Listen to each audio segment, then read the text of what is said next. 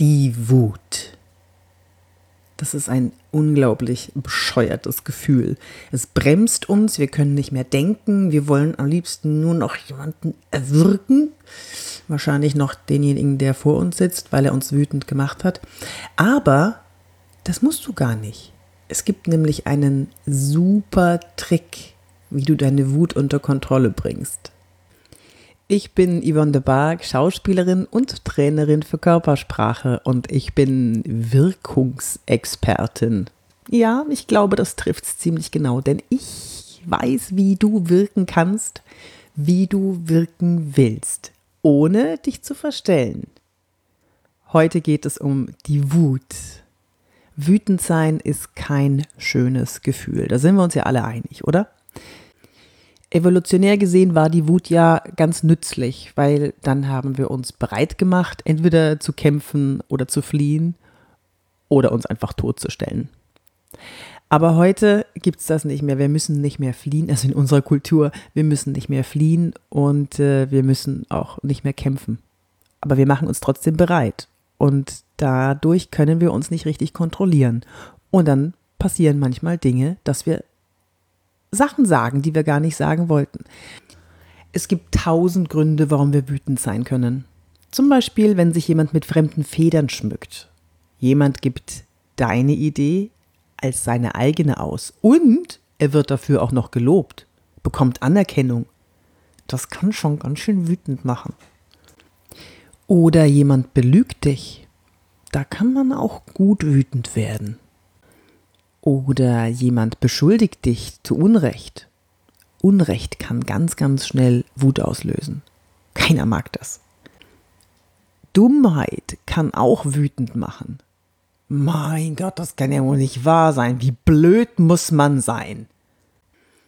Oder man sitzt im Zug und will eigentlich seine Ruhe haben, muss sich vielleicht sogar konzentrieren und vor einem, hinter einem und neben einem schreien die Leute in ihr Handy.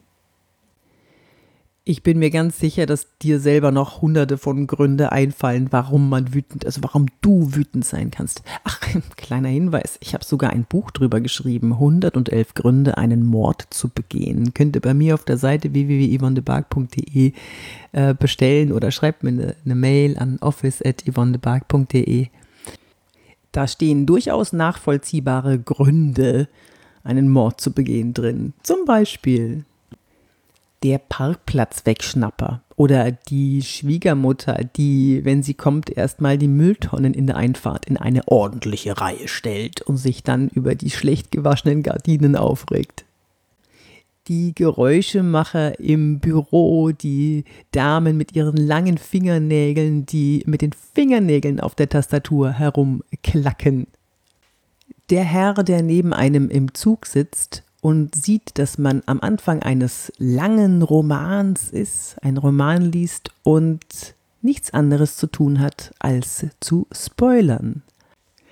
Das ist ein tolles Buch, das habe ich auch gelesen. Ich hätte niemals gedacht, dass die Schwester am Ende alle abgeschlachtet hat. Oder diese Supermamas, die einem immer das Gefühl geben, dass man das, was man macht, total falsch macht und sie ja alles besser können und machen.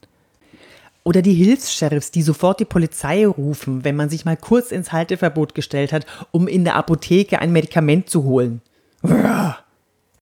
Jetzt aber zu dem kleinen Tipp, mit dem du deine Wut ganz schnell unter Kontrolle bringst.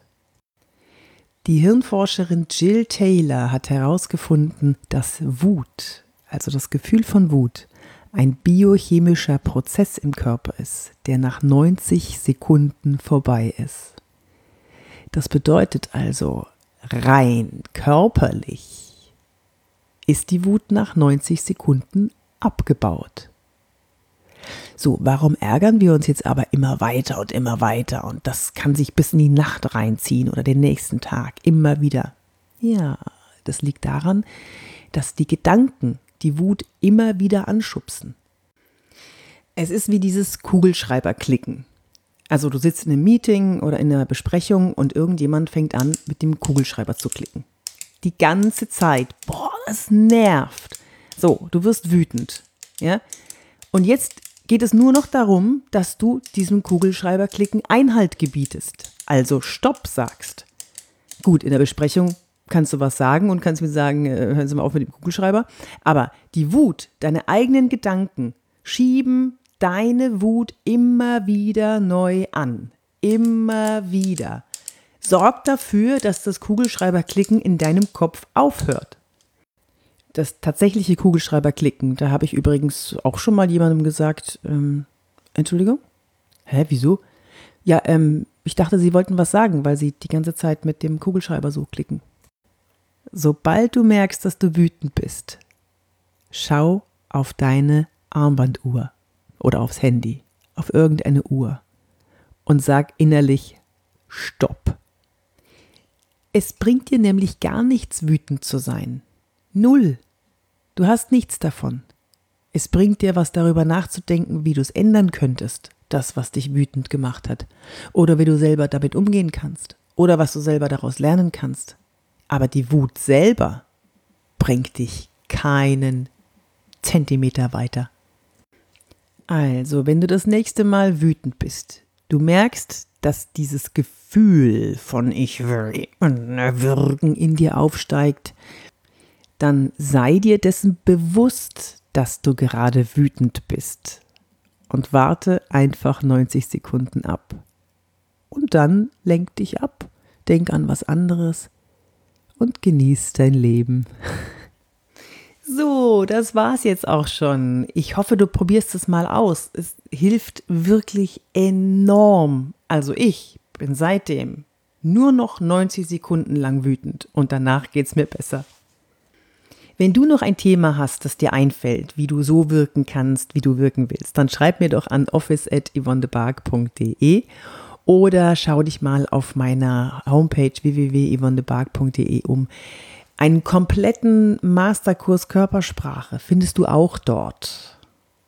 Oder besuch mich auf Instagram, Facebook, LinkedIn, Xing oder schau dir meine, meinen Videokanal an. Das sind einige Videos, wie du so wirken kannst, wie du wirken möchtest.